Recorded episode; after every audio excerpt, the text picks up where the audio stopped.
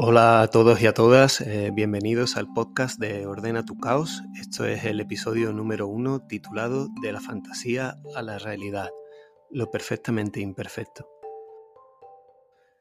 Escucha, entre tú y yo, ¿no te ha pasado o te pasa a menudo que notas que vives en tu propio mundo de fantasía y que esto te evade totalmente de la realidad? Empiezas a encajar un pensamiento con otro y básicamente te piras de viaje. Estás como fuera de este plano, ido. Se te ha pasado un buen rato, horas, incluso un día entero sin dirección ninguna y no te has dado ni cuenta. Y esto te pasa solo o sola, te pasa haciendo cosas, sin hacer nada, incluso rodeado de gente.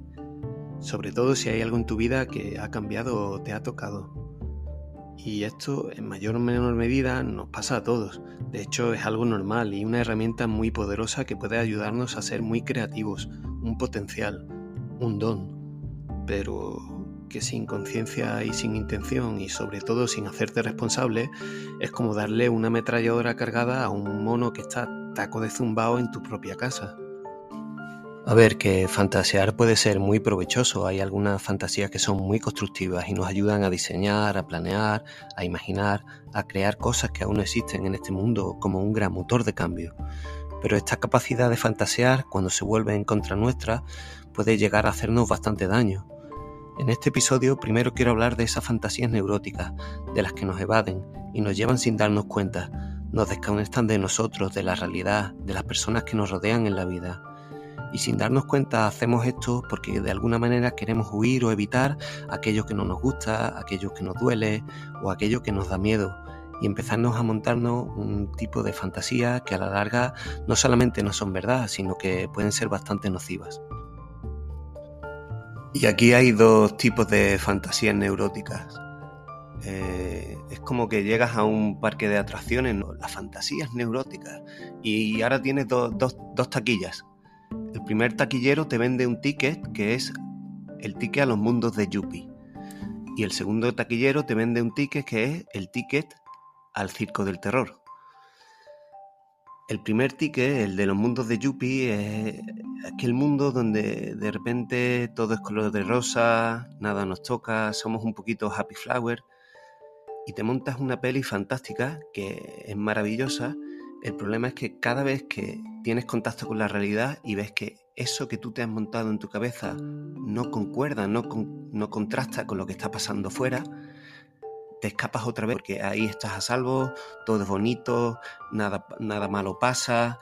Eh, y esto es un poco la clave. Evitamos todo tipo de responsabilidad con lo que está pasando, con hacernos cargo de nosotros mismos, con reconocer que duele, que nos molesta, que nos aísla nos aleja de poner acción y responsabilidad, eh, aprender dónde me he equivocado, sentir, contactar con la otra persona. Este tipo de fantasía puede incluso volverse hasta espiritual. Es decir, yo pongo palos santos en mi, casa, me creo todo lo que leo y veo sobre el pensamiento positivo, la iluminación express, lo que sea, lo que, sea que tú te digas a ti mismo. Eh, que está muy bien, pero es como si quisiéramos hacer un, bypass, un atajo y entrar en el cielo sin subir ningún tipo de escalón, sin poner raíces, sin querer mirar nada de lo que duele, de lo que molesta, nada de lo que nos enternezca. Es como vivir sin sentirse humano, falible, vulnerable. El problema aquí es como que no queremos coger esa fuerza y, y llevarlo y comprender que ese es el trabajo que tenemos que hacer, pero con un espíritu crítico no, con la idea de que mis mundos de Yuppie son los que tienen que pasar en la realidad. Es ver cuáles son mis mundos de Yuppie y cuál es la realidad que está pasando alrededor, aquí en el suelo, tocando, dónde está tu cuerpo, qué te está pasando, qué estás sintiendo, qué te está diciendo la otra persona. ¿Qué te pasa a ti por dentro cuando escuchas lo que la otra persona te dice? Eh, salirte un poco de la película donde no tienes que hacer ningún tipo de esfuerzo y, todo es como iluminado. Pero claro, este tipo de luz ni dura, ni se sostiene, ni tiene fuerza. Bien, ahora imagínate que vuelves a la entrada del parque de atracciones y en vez de comprarte un ticket para los mundos de Yuppie, te vas al otro sitio y compras un ticket para el circo del terror. Esto es lo que pasa en el circo del terror. Eh, hemos cogido al, niño, la niña eh, inocente que fuimos, le hemos comprado un ticket y lo hemos abandonado ahí dentro. Eh, no sé si os acordáis cuando erais pequeños del tren de la bruja. Para los que no lo conocéis, era un tren pequeñito para niños que se ponía en las ferias, donde comprabas tu ticket, te montabas en el tren y el tren iba en círculos. Parte del recorrido te metías en una cueva oscura donde no se veía nada y parte del recorrido salías a la luz. A mitad del recorrido, en cualquier momento, había una persona vestida de bruja con una escoba que aparecía y te endiñaba en la cabeza cada vez que pasaba el tren. Pues algo así es lo que pasa aquí. Cada uno de nosotros hemos aprendido eh, a reaccionar ante esa bruja que viene. Eh, hay personas que cuando viene la bruja eh, se quieren enterrar en el asiento del tren, quieren esconder la cabeza, quedarse paralizado, no moverse, que no lo vean, eh, aterrorizados. Hay personas que cuando viene la, bruja, eh, la sensación es de huir, ¿no? De, de, querer escapar de ahí, como sea, corriendo, que no me pille nadie.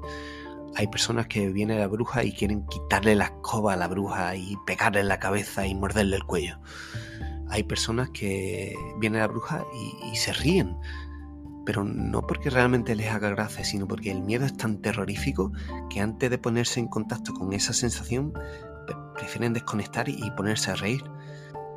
Eh, esto es un poco lo que nos va pasando a todos, ¿no?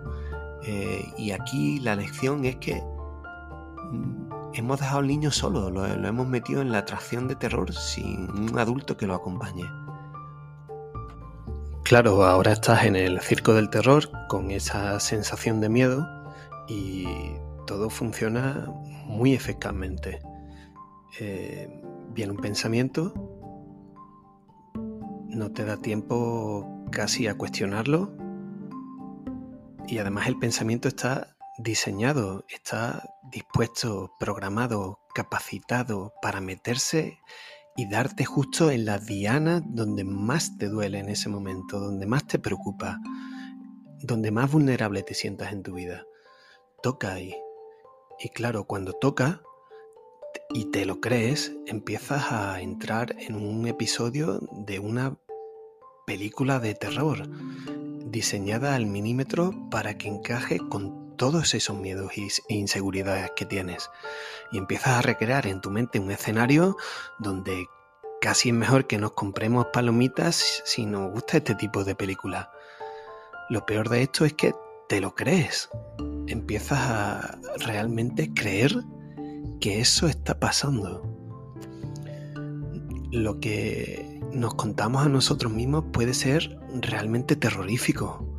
Y claro, ahí si te lo empiezas a creer y te lo puedes tragar para adentro, te metes en tu cueva, no invites a nadie y te comes las palomitas tú solo viendo la peli de terror que te has montado y se pasa muy mal con esto, no es ninguna broma, o peor aún, empiezas a creerte este tipo de cuestiones, sales a las calles y actúas en consecuencia con tu pareja, con tu familia, con tu trabajo, con tus amigos, con, con el mundo entero sin poner ningún tipo de conciencia, si de verdad tienes la seguridad absoluta en tu foro interno que eso es verdad, ni has tomado el espacio para ver qué te está pasando, cómo te sientes, ni de dónde viene.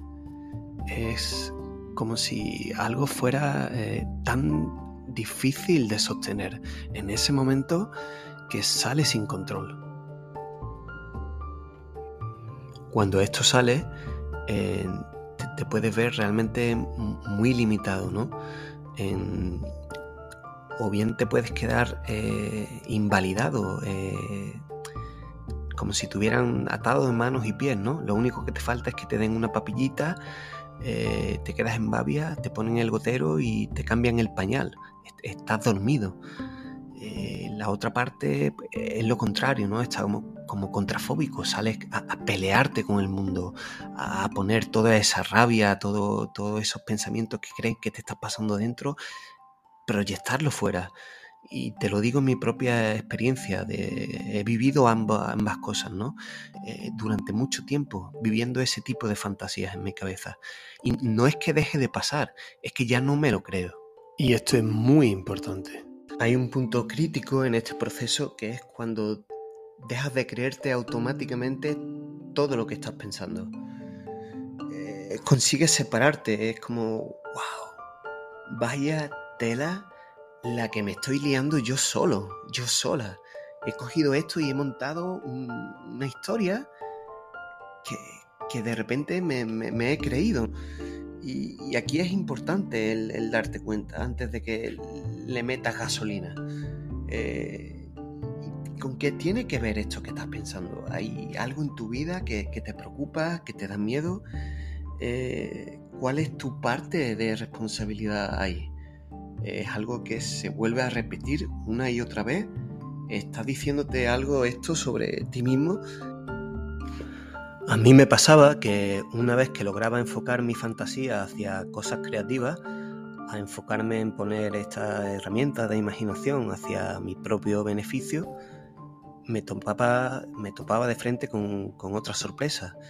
Y es que me era muy, muy fácil imaginar, crear, idear cosas, incluso cómo iba a ser todo en X tiempo, ¿no? Es como imaginando eh, casi los detalles de cómo iba a ser todo. Ya me veía así o me veía así.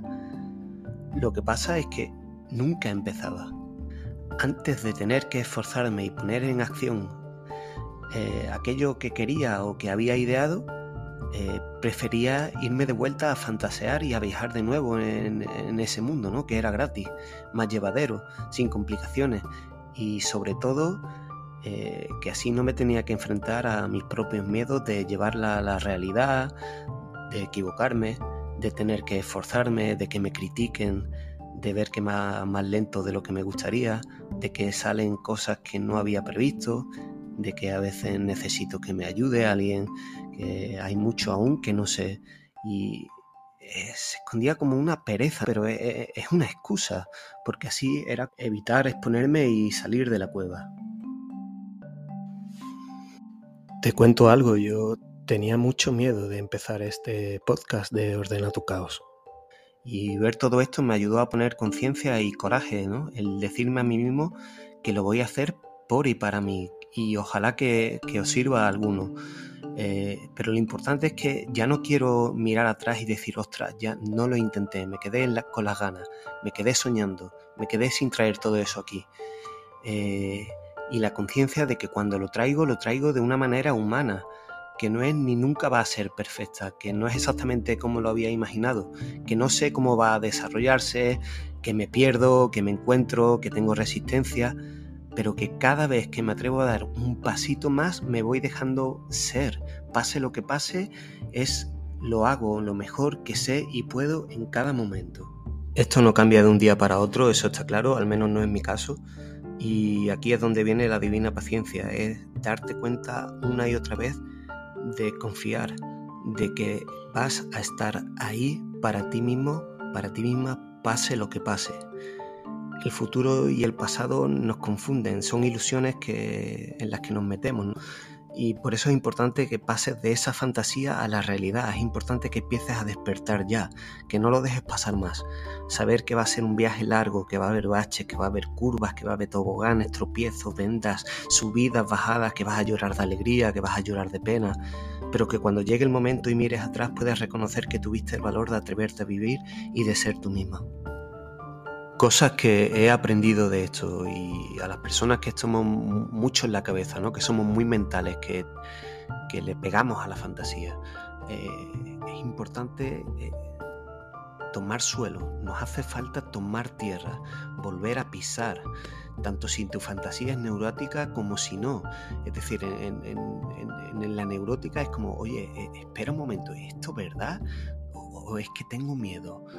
O es que me preocupa algo, o es que tengo inseguridad con esto.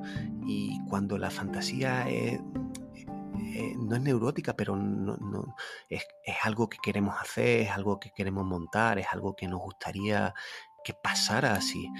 Es necesario que tú digas cómo voy a llevar esto aquí y ahora a la realidad, qué es lo que hace falta, por dónde empiezo, cuál es el primer paso. No solamente pensarlo, es hacerlo. Y encuentra tu propia manera, no, hay una manera, específica, solo va a haber tu manera. Eh, descubre qué es lo que sirve para ti, lee, infórmate, déjate acompañar por gente que ha pasado por ahí, pero no con el objetivo de copiarlo, sino con el objetivo de que te ayuden a encontrar lo que tú ya tienes dentro, lo que sirve para ti. Eh, no tengas miedo, no tengas vergüenza de probarlo todo. Eh, yo hubo una época en que probé meterme piedrecitas en los zapatos para sentir que caminaba mientras caminaba, para sentir una pequeña molestia eh, y volver a darme cuenta de que estaba caminando, que mis pies estaban en el suelo y no en las nubes fantaseando. Como me decía mi gran Mela. Haz la croqueta en el suelo, tírate al suelo, deja contactar tu cuerpo con, con la superficie y por muy loco que suene, más loco es quedarte en la fantasía, más loco es creerte esa historia de terror. Y con el tema de, probar cosas, ¿no? De, la vergüenza que nos da hablar de esto, de, atrevernos a ver si nos sirve. A ver, si te sirve, te sirve y punto. Cada vez me importa menos lo que piensa la gente de mí. Y no es que no me importe, sino que me doy cuenta que las personas que me quieren, las que quieren estar a mi lado, me quieren así. Eh, con mi chalaura, tal como soy, eh, sin tanto que esconder, con todo esto y con mucho más. para empezar a moverme de la fantasía a la realidad, a mí me ayuda a establecer eh, las bases que quiero en mi vida. ¿Qué significa esto? ¿Cuáles son los valores que me guían? ¿Qué es lo que me enraiza y me da apoyo? ¿Qué me da energía? ¿Qué es importante para mí en una relación? ¿Cómo me gusta hacer las cosas? ¿Cómo funciono mejor? ¿A qué hora funciono mejor? ¿Cómo me siento cuando hago esto? ¿Cómo me siento cuando hago aquello? explórate, descúbrete, mira cuáles son tus creencias, cuáles son tus miedos, cuáles son tus proyecciones, eh, tus transferencias del pasado, qué cargas llevas que no son tuyas. Eh, te sientes culpable, tienes una crítica bestial dentro de ti, haces juicios constantemente, tienes muchos filtros que te impiden ver.